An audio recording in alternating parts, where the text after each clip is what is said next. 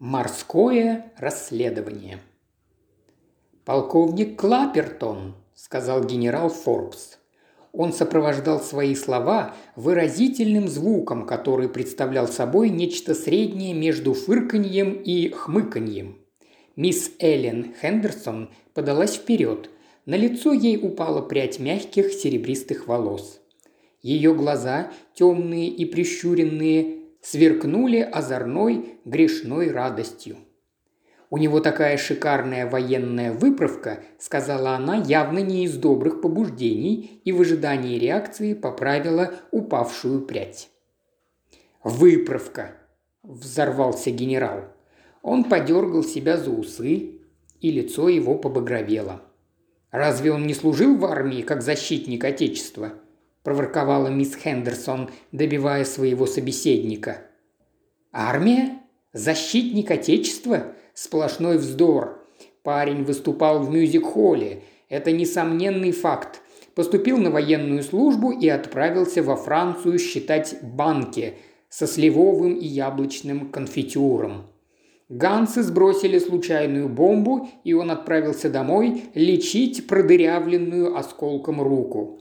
Так или иначе, он попал в госпиталь леди Карингтон.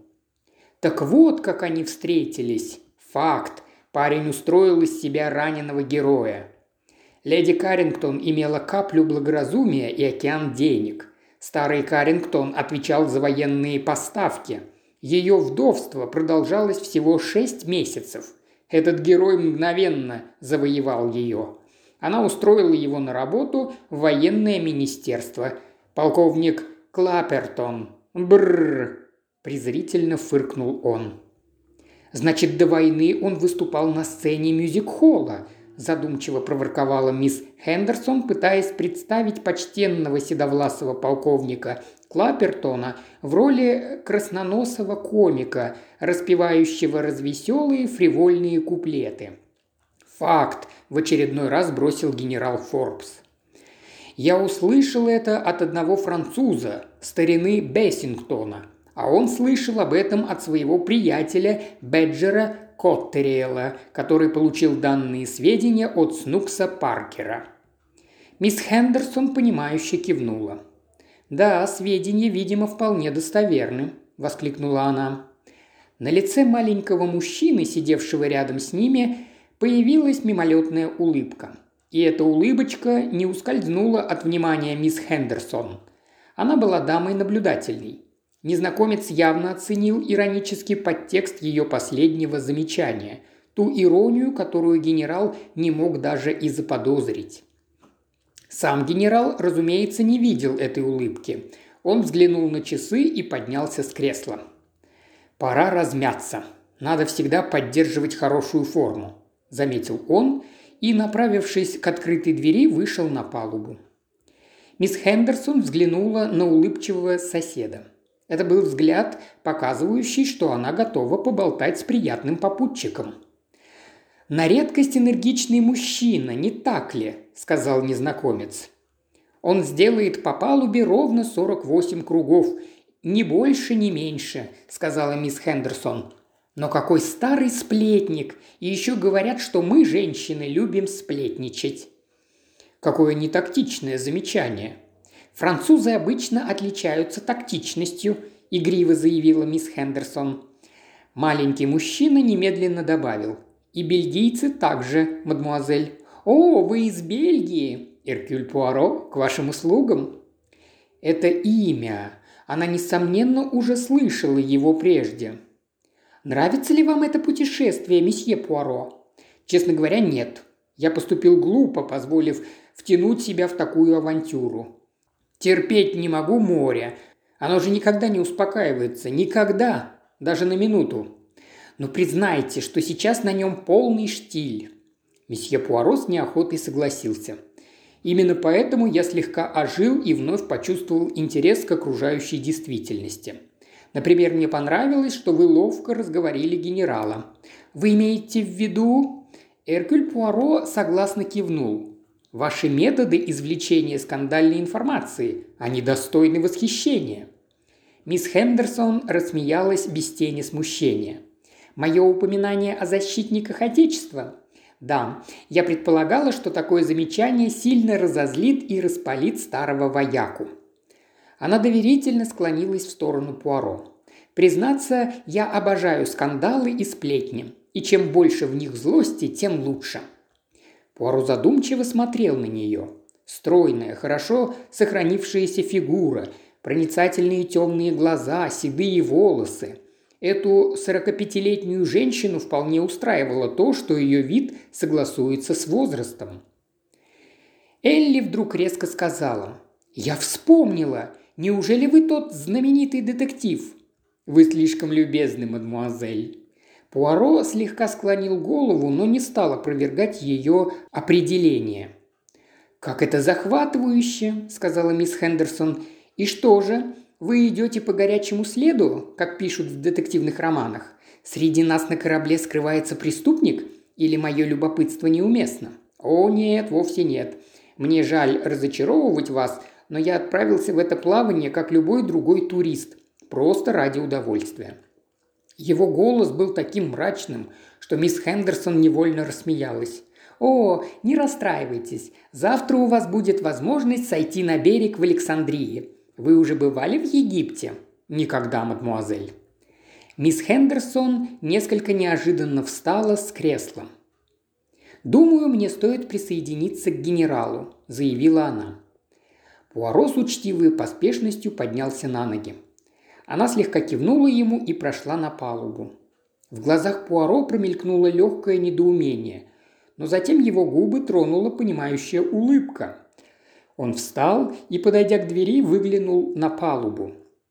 Мисс Хендерсон, опершись о перила, беседовала с высоким мужчиной, отличавшимся военной выправкой. Улыбка Пуаро стала шире.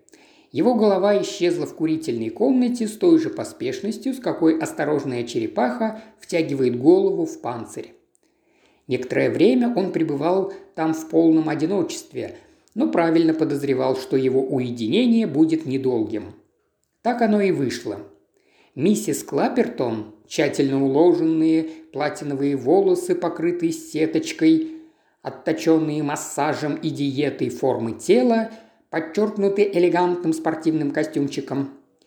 Появилась из дверей бара с решительным видом женщины, которая всегда в состоянии заплатить высшую цену за любую появившуюся у нее прихоть. Она сказала «Джон? О, доброе утро, месье Пуаро. Вам не попадался Джон?» «Он на правом борту, мадам. Могу я...» Она жестом остановила его. «Я отдохну здесь немного». С царственным видом она опустилась в кресло напротив. Издалека ей можно было бы дать лет 28, но вблизи, несмотря на ее великолепный макияж, она выглядела, если и не на свои 49, то уж на 45.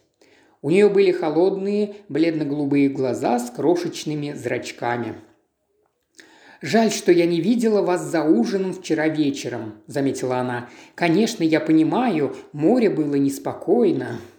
«Презизетамент», – выразительно бросил Пуаро. «К счастью, я отлично переношу качку», – заявила миссис Клапертон. «Я говорю «к счастью», поскольку с моим слабым сердцем морская болезнь, вероятно, могла бы стать смертельной для меня». «У вас такое слабое сердце, мадам», да, мне приходится быть крайне осторожной. Мне ни в коем случае нельзя переутомляться. Так говорят все известные специалисты. Мой милый Джон, бедняжка, он так изматывается, стараясь оградить меня от лишних нагрузок. Я живу очень напряженной жизнью, если вы понимаете, что я имею в виду, месье Пуаро. Да, да. Он вечно говорит мне, постарайся привыкнуть к более спокойной жизни, Аделина. Но я не могу. Мне кажется, что жить э, можно только в полной жизнью. По правде говоря, я изматываюсь, как фронтовая медсестра. Мой госпиталь, вы слышали о моем госпитале? Конечно, у меня есть санитарки, сестры-хозяйки и прочий персонал, но именно я руковожу всеми делами. Она вздохнула. «Ваша жизненная энергия просто удивительна, дорогая леди», – несколько машинально сказал Пуаро с видом человека, подающего дежурную реплику. Миссис Клапертон залилась звонким девичьим смехом. «Все мне говорят, что я очень молодо выгляжу. Какая нелепость. Мне 43 года, и я никогда не пыталась даже на день убавить свой возраст», продолжала она с несколько лживой откровенностью. Однако большинство людей полагают, что в это трудно поверить. В тебе столько живого огня, Аделина, говорят они мне. И действительно, месье Пуаро, что же может погасить огонь жизни? Смерть, буркнул Пуаро. Миссис Клапертон нахмурила брови. Такой ответ ей явно не понравился. Она поднялась и холодно сказала. «Мне нужно найти Джона». Направившись к дверям, она уронила свою сумочку, и все ее содержимое раскатилось по полу. Пуаро галантно бросился спасать положение. Благодаря его стараниям вскоре были собраны многочисленные дамские вещицы, включавшие, помимо прочих, губную помаду, косметичку, портсигар и зажигалку. Миссис Клапертон вежливо поблагодарила его и, спустившись на палубу, окликнула Джона. Полковник Клапертон все еще увлеченно беседовал с мисс Хендерсон. Он мгновенно развернулся и быстро пошел навстречу своей жене. Проявляя заботу, он предупредительно склонился над ней. Удобно ли расположен ее шезлонг? Может, стоит э, переставить его в другое место? Полковник вел себя очень вежливо. Его манеры были исполнены мягкой предубедительности. Просто идиллия. Любящий муж балует обожаемую жену. Мисс Элли Хендерсон вглядывалась вдаль с таким видом, будто этот морской пейзаж внушал ей сильное отвращение. Пуаро выглядывал на палубу, стоя в дверях курительной комнаты. Хрипловатый, дрожащий голос за его спиной произнес «Я бы объявил войну такой женщине, будь я ее мужем». Пожилой джентльмен, которого путешествующая на корабле молодежь непочтительно называла дедушкой всех чайных плантаций, только что вошел в комнату, по-стариковски шаркая ногами.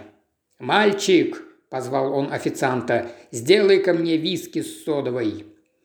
Пуаро наклонился, чтобы поднять клочок бумаги, явно забытый на полу при сборе вещей из сумочки миссис Клапертон.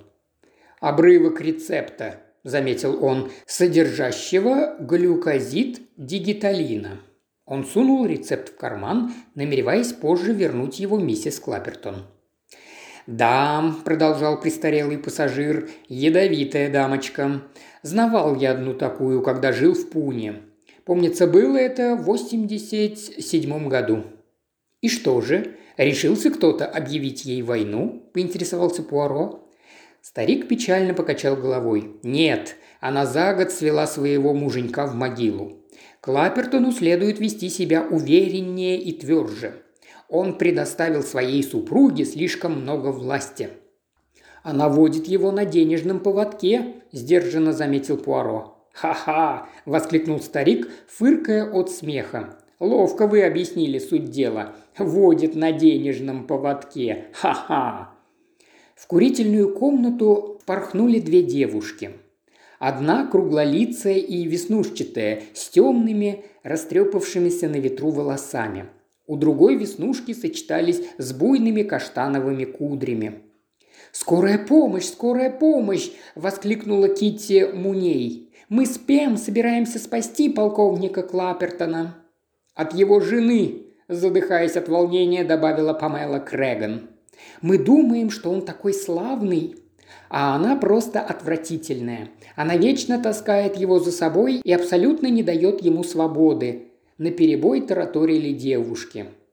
А стоит ему только избавиться от нее, как в него сразу же вцепляется эта неотвязная мисс Хендерсон. Она, конечно, довольно мила, но ужасно старая. Они выбежали на палубу, задыхаясь от смеха и повторяя «Скорая помощь! Помощь! Скорая помощь!» То, что спасение полковника Клапертона было не случайным порывом, а некой продуманной программой действий, стало очевидным тем же вечером, когда 18-летняя Памела Крэган подошла к Эркюлю Пуаро и проговорила. «Смотрите, месье Пуаро, сейчас мы его уведем у нее из-под носа. Пригласив полюбоваться лунным светом на шлюпочной палубе. Как раз в этот момент полковник Клаппертон говорил – я признаю, что Роллс-Ройс достаточно дорог, но такую вещь покупаешь на всю жизнь. В общем, мой автомобиль... Мой автомобиль, так, кажется, ты хотел сказать, Джон. Голос миссис Клаппертон был резким и пронзительным. Он не выказал никакого раздражения на ее невежливое замечание. Либо он уже успел привыкнуть к такому обхождению, либо «Разумеется, моя дорогая, ваш автомобиль!» Клапертон кивнул своей жене и закончил начатую ранее фразу совершенно невозмутимым видом. Пуаро подумал. Генерал Форбс считает, что Клапертону вовсе не свойственна порядочность. Я бы позволил себе усомниться. Поступило предложение сыграть в бридж. За карточным столом устроились миссис Клапертон, генерал Форбс и восторженная супружеская пара. Мисс Хендерсон вежливо отказалась и вышла на палубу. «А ваш супруг?» – неуверенно спросил генерал Форбс. «Нет, Джон не будет играть», – сказала миссис Клаппертон. «Он считает бридж слишком утомительным занятием». Четыре заядлых игрока начали партию.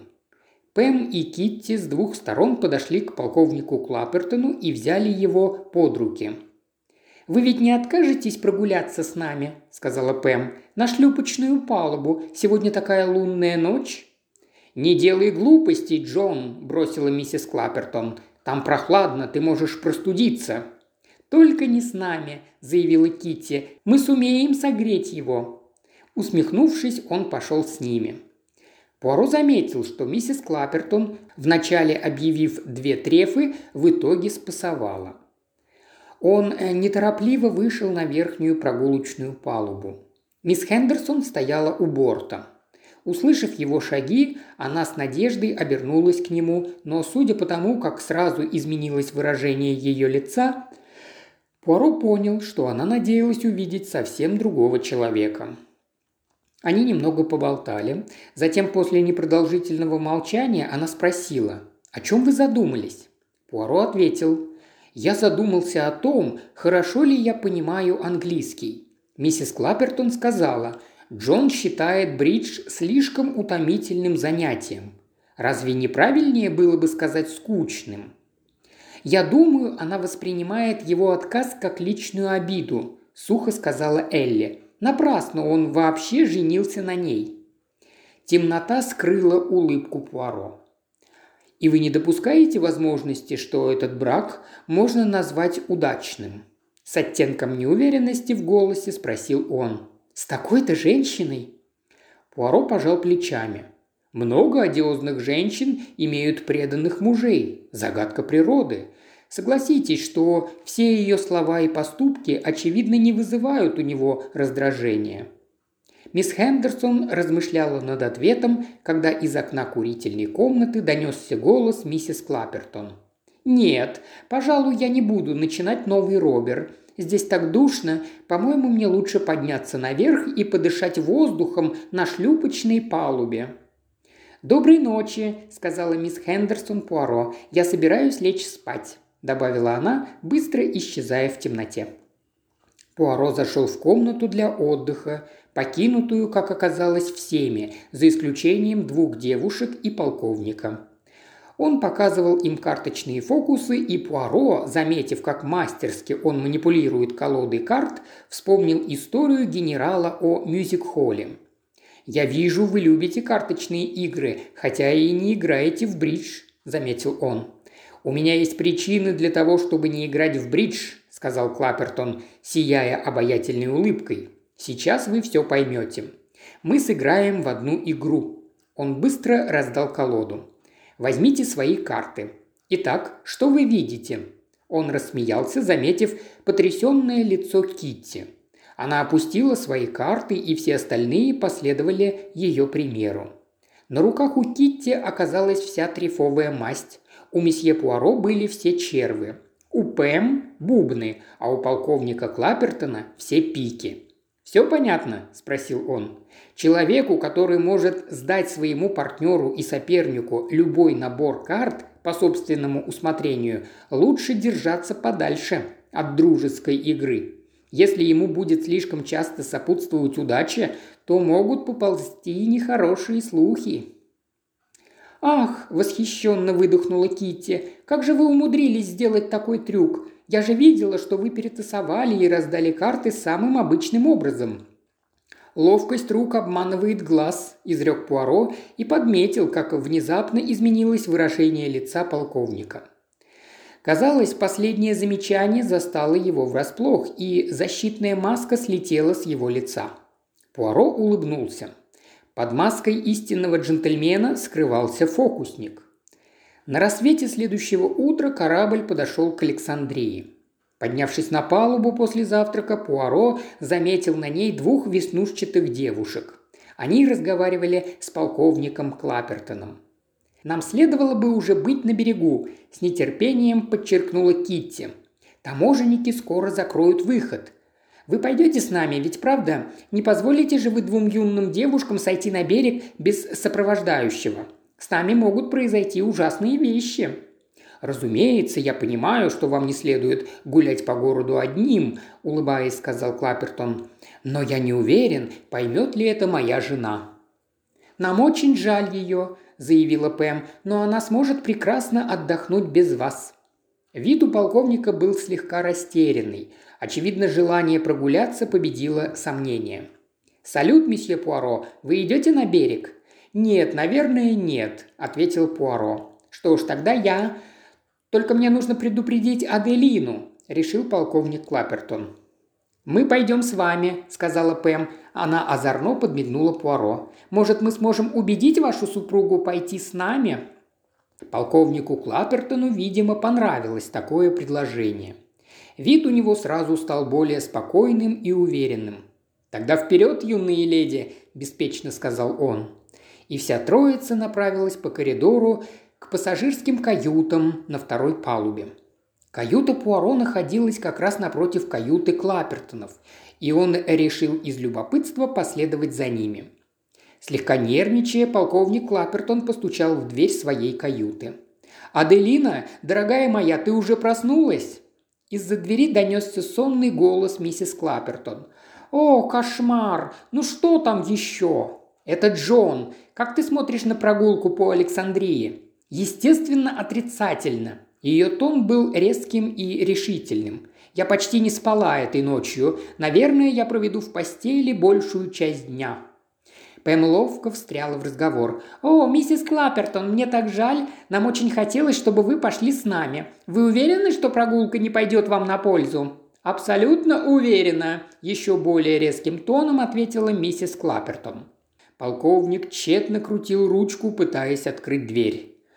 «Ну что еще тебе нужно, Джон? Дверь заперта. Я не желаю, чтобы меня беспокоили стюарды». «Извини, милая, извини. Я просто хотел взять мой бедекер». «Нет уж, тебе придется обойтись без него», – раздраженно оборвала его миссис Клапертон. «Я не собираюсь ради этого вставать с постели». «Уйдешь ли ты когда-нибудь, Джон? Дай же мне, наконец, спокойно отдохнуть». «Конечно, конечно, дорогая моя», Полковник Клапертон отошел от двери, Пэм и Китти тут же завладели им. «Давайте отправимся немедленно. Как удачно, что вы не забыли свою шляпу. О боже, а ваш паспорт, наверное, в каюте?» «Нет, как раз паспорт-то у меня в кармане, но...» – начал полковник. Китти решительно взяла его под руку. «Слава богу!» – воскликнула она. «Тогда вперед!» Перегнувшись через перила, Пуаро наблюдал, как эта троица покидает корабль. Услышав слабый вздох за своей спиной, он обернулся и увидел мисс Хендерсон. Ее взгляд был прикован к трем удаляющимся фигурам. «Итак, они ушли на берег», – сказала она, лишенным выражения тоном. «Да, а вы тоже собираетесь?» Пуаро обратил внимание на ее элегантную сумочку и изящные туфли, а также на то, что она захватила легкую шляпу от солнца. Ее вид явно говорил о том, что она собралась на прогулку по Александрии. Тем не менее, после почти не поддающейся измерению паузы, она отрицательно покачала головой. «Нет», – сказала она, – «думаю, мне лучше остаться на борту. Мне необходимо написать множество писем». Она развернулась и ушла, оставив Пуаро в одиночестве. Ее место вскоре занял изрядно запыхавшийся генерал Форбс, только что закончивший свои утренние 48 кругов по палубе. «Ага!» – воскликнул генерал, заметив удаляющиеся фигуры полковника и двух девушек. «Вот так фокус! А где же мадам?» Пуаро объяснил, что миссис Клаппертон пожелала отоспаться и провести весь день в постели. «Неужели вы верите этому?» Старый вояка хитро прищурил один глаз. Наверняка она встанет ко второму завтраку. И если обнаружится, что этот бедный грешник удалился без разрешения, то прогулка для него явно закончится нагоняем. Однако предсказания генерала не подтвердились. Миссис Клаппертон не вышла к ланчу и вообще не выходила из каюты до четырех часов, когда полковник и его юные спутницы вернулись на корабль. Отдыхая в своей каюте, Пуаро слышал, как загулявший супруг с виноватым видом взывает к своей жене, стуча в дверь их каюты. Постучав несколько раз, полковник подергал за ручку двери и, наконец, позвал стюарда. «Эй, послушайте, вы не знаете, где моя жена? У вас есть запасной ключ?» Пуаро быстро встал с койки и вышел в коридор.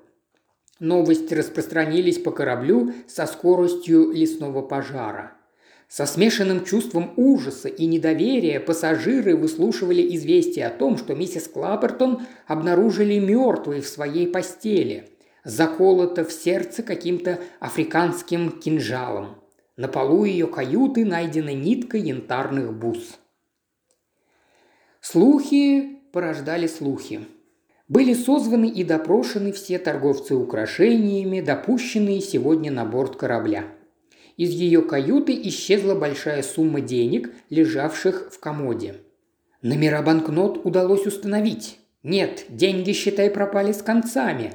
Украдено драгоценностей на целое состояние. Вообще ничего не украдено. Уже арестовали одного стюарда, и он признался в убийстве. «Чему же верить?» – спросила мисс Хендерсон, остановив Пуаро. Лицо ее было бледным и встревоженным. «Милая сударыня, но откуда же я могу знать?» «Разумеется, вы знаете», – заявила мисс Хендерсон. Был поздний вечер. Большинство пассажиров разошлись по своим каютам. Мисс Хендерсон подвела Пуаро к паре кресел, расположенных на крытой палубе. «Так расскажите же мне все», – приказным тоном сказала она. Пуаро задумчиво посмотрел на нее. «Это весьма интересный случай», – сказал он. Правда ли, что у нее украли какие-то баснословно дорогие драгоценности?» Пуаро отрицательно покачал головой. «Нет, все драгоценности на месте. Хотя из комода действительно исчезла небольшая сумма наличных денег. Теперь я никогда не буду чувствовать себя в безопасности на корабле», – с содроганием сказала мисс Хендерсон – есть ли хоть какие-то улики, подтверждающие, что убийство совершено кем-то из этих шоколадных дикарей? Нет, ответил Пуаро. В общем, все это дело представляется мне весьма странным. Что вы имеете в виду? резко спросила Элли. Пуаро развел руками. Ну что ж, рассмотрим факты. Миссис Клаппертон была мертва уже по меньшей мере пять часов, когда обнаружили ее тело. Исчезло немного денег. Возле кровати на полу валялась нитка бус. Дверь была заперта, а ключ исчез. Окно открыто. Именно выходящее на палубу окно, а не бортовой иллюминатор. «И что же дальше?» – нетерпеливо спросила его собеседница. «Не думаете ли вы, что убийство, совершенное при данных обстоятельствах, кажется странным? Не забудьте, что все допущенные на корабль менялы и продавцы почтовых открыток и украшений хорошо известны полиции. Тем не менее, стюарды обычно запирают каюты, напомнила ему Элли. Естественно, чтобы предотвратить возможность мелкого воровства. Но мы имеем дело с убийством. О чем именно вы думаете, месье Пуаро? Ее голос звучал немного напряженно. «Я думаю о запертой двери», Мисс Хендерсон поразмышляла над его словами. «Я не вижу тут ничего особенного. Преступник вышел из каюты, запер дверь и унес с собой ключ, чтобы оттянуть время обнаружения убийства. Очень разумно с его стороны, поскольку до четырех часов дня никто ни о чем не подозревал. «Нет, нет, мадемуазель, вы не совсем верно поняли направление моих мыслей. Меня интересует не как он вышел, а как он вошел. Через окно, разумеется. Но ведь оно очень узкое, и кроме того, как вы помните, по палубе постоянно ходят люди». «Ну, тогда через дверь», – раздраженно сказала мисс Хендерсон. «Вы упустили из виду одну деталь, мадемуазель.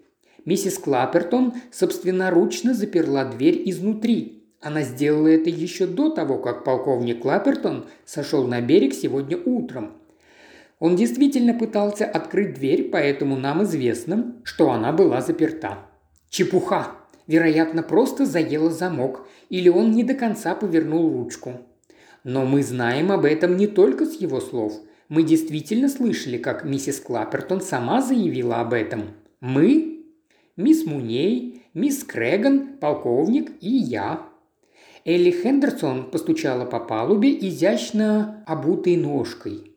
Задумчиво помолчав пару минут, она сказала слегка раздраженно. «Итак, какие же выводы вы можете извлечь из этой ситуации? Я полагаю, если миссис Клаппертон могла запереть дверь, то она же могла и отпереть ее». «Верно, совершенно верно». Пуаро с сияющим видом взглянул на нее. «И вы понимаете, к чему это может нас привести?» Миссис Клаппертон сама открыла дверь и впустила убийцу. Теперь подумаем, стала бы она впускать к себе какого-то торговца украшениями. «Но, возможно, она даже не знала, кто это был», – возразила Элли. Услышав стук в двери, она могла встать и открыть ее, и тогда он ворвался и убил ее. Пуаро с сомнением покачал головой.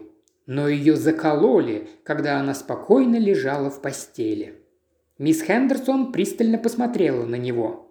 «Так к какому все-таки выводу вы пришли?» – отрывисто спросила она. Пуаро улыбнулся. «Ну, скажем, все выглядит так, будто она знала человека, которому открыла дверь». «Вы подразумеваете», – резким тоном сказала мисс Хендерсон, что один из пассажиров является убийцей. Пуаро кивнул. Такая версия вполне разумна. А янтарные бусы брошены на пол для отвода глаз? Именно так. И деньги украли с той же целью? Точно. После незначительной паузы мисс Хендерсон медленно сказала. «Я считала миссис Клаппертон весьма неприятной особой, и вряд ли на борту найдется человек, относившийся к ней с симпатией. Но ни у кого из нас не было причин убивать ее. За исключением ее мужа, возможно», – заметил Пуаро. «Неужели вы действительно думаете?» Она нерешительно умолкла. «По-моему, пассажиры нашего корабля единодушны в том мнении, что было бы вполне справедливо, если бы полковник Клаппертон объявил ей войну. По-моему, именно такое выражение я слышал». Элли Хендерсон выжидающе смотрела на него. «Но вынужден признать, продолжал Пуаро, что лично я не заметил ни малейших признаков воинственности или даже раздражения в добродушном поведении полковника. И что еще более важно, у него есть алиби. Он сошел на берег вместе с нашими девушками и не возвращался на корабль до четырех часов. К этому времени миссис Клаппертон была уже давно мертва. Немного помолчав, Элли Хендерсон мягко спросила – Однако вы по-прежнему подозреваете одного из пассажиров. Пуаро согласно склонил голову. Элли Хендерсон вдруг рассмеялась дерзким, вызывающим смехом. «Вашу версию, месье Пуаро, будет трудно доказать, ведь на корабле так много пассажиров». Пуаро слегка поклонился ей. «Я процитирую фразу одного вашего знаменитого литературного детектива. «Элементарно, Ватсон, у меня есть своя система». Следующим вечером за ужином каждый пассажир обнаружил под своей тарелкой отпечатанную на машинке записку с просьбой прибыть в главную гостиную к 20.30. Когда все общество было в сборе, капитан поднялся на сценическую площадку, где обычно располагался оркестр, и обратился к собравшимся. «Леди и джентльмены, Все вы знаете о случившейся вчера трагедии. Я уверен, что все вы будете рады содействовать поимке преступника, виновного в этом подлом убийстве». Он сделал паузу и прочистил горло. Среди нас находится месье Эркюль Пуаро, который, вероятно, известен вам как детектив, имеющий большой опыт в э, подобных делах. Я надеюсь, что вы внимательно выслушаете все, что он скажет. Как раз в этот момент полковник Клапертон, который отсутствовал за ужином, вошел в зал и присел рядом с генералом Форбсом. Он выглядел как муж, убитый горем, и даже отдаленно не напоминал человека, испытывающего огромное облегчение. Либо он был очень хорошим актером, либо действительно искренне любил свою жену. «Месье Эркюль Пуаро», – объявил капитан, спускаясь со сцены. Пуаро занял его место. С преувеличенно важным, почти комичным видом он приветливо улыбнулся аудитории. «Месье, мадам», – начал он, – «вы были крайне любезны, согласившись выслушать меня. Господин капитан сообщил вам, что я имею некоторый опыт в таких делах. И, конечно, я придумал оригинальный способ, который позволит нам добраться до сути этого загадочного преступления. По его знаку Стюарт показал объемистый, бесформенный предмет, завернутый в покрывало. То, что я собираюсь сделать, наверное, немного удивит вас, предупредил Пуаро. Вам может прийти в голову, что я большой оригинал или даже сумасшедший. И тем не менее, я уверяю вас, что в моем безумии есть система, как гласит одна английская поговорка. Он мгновенно встретился взглядом с мисс Хендерсон и начал снимать покрывало. «У меня здесь имеется важный свидетель, которому доподлинно известно, кто убил миссис Клаппертон. Он изящно взмахнул материей, и перед глазами зрителей предстал скрытый под ним предмет. Деревянная кукла почти человеческих размеров в бархатном костюме с кружевным воротником. «Итак, Артур», – сказал Пуаро, ловко изменив голос, – иностранный акцент совсем исчез, и он заговорил как коренной лондонец с легким налетом кокни.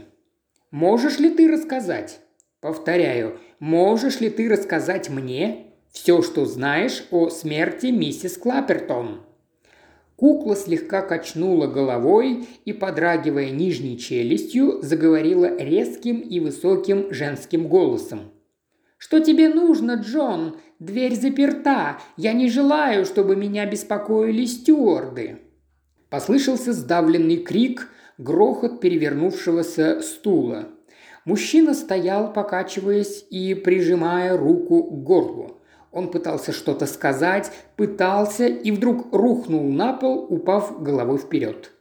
Это был полковник Клапертон. Пуаро и корабельный врач, склонившиеся над распростертым на полу телом, наконец поднялись с колен. «Боюсь, все кончено. Сердце», – коротко подытожил доктор. Пуаро кивнул. Он испытал шок, увидев исполнение задуманного им плана. Повернувшись к генералу Форбсу, Пуаро сказал «Именно вы, генерал, подали мне ценную идею, упомянув о сцене мюзик-холла.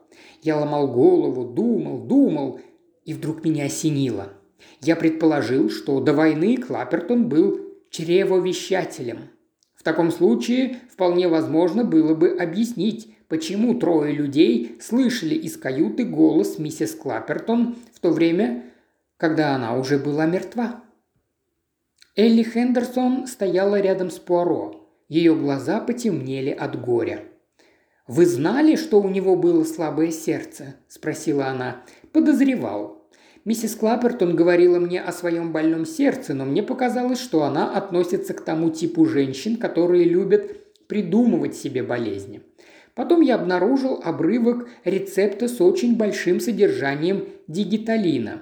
Дигиталин входит в состав сердечных лекарств но она явно не принимала его, поскольку дигиталин расширяет зрачки. Ее зрачки всегда были узкими, но я обратил внимание на глаза ее мужа. «Значит, вы предполагали, что исход вашего представления может быть таким?» – тихо проговорила Эллен. «Не кажется ли вам, мадмуазель, что все закончилось наилучшим образом?» – мягко сказал Пуаро. Он увидел, что глаза ее наполнились слезами. «Вы же знали, вы давно поняли, что я любила. Но он пошел на это ради меня. Скорее всего, эти девушки, их молодость заставила его почувствовать свое рабство. Он захотел освободиться, пока не стало слишком поздно. Да, я уверена, что именно так все и было. Когда вы начали подозревать его?» «Его самообладание было слишком уж идеальным», – закончил Пуаро. Какими бы обидными ни были высказывания его жены, они казались совершенно не трогали его. Такое равнодушие могло означать либо то, что он уже настолько привык к ним, что они больше не обижают его, либо я выбрал альтернативное значение и оказался прав. Кроме того, меня насторожило его стремление проявить себя в качестве фокусника. Вечером перед преступлением он сделал вид, что случайно выдает свой секрет. Но люди, подобные Клапертону, ничего не делают случайно. Нужно было понять причину. Придя к выводу, что он был фокусником, люди вряд ли догадаются о том, что он был и чревовещателем. То есть мы сейчас услышали голос, голос миссис Клапертон. У одной из горничных оказался подобный тембр голоса. Я велел ей спрятаться за сценой и научил тому, что она должна сказать. «Это была ловушка, жестокая ловушка!» – вскричала Элли. «Я не одобряю убийства», – отрезал Эркюль Пуаро.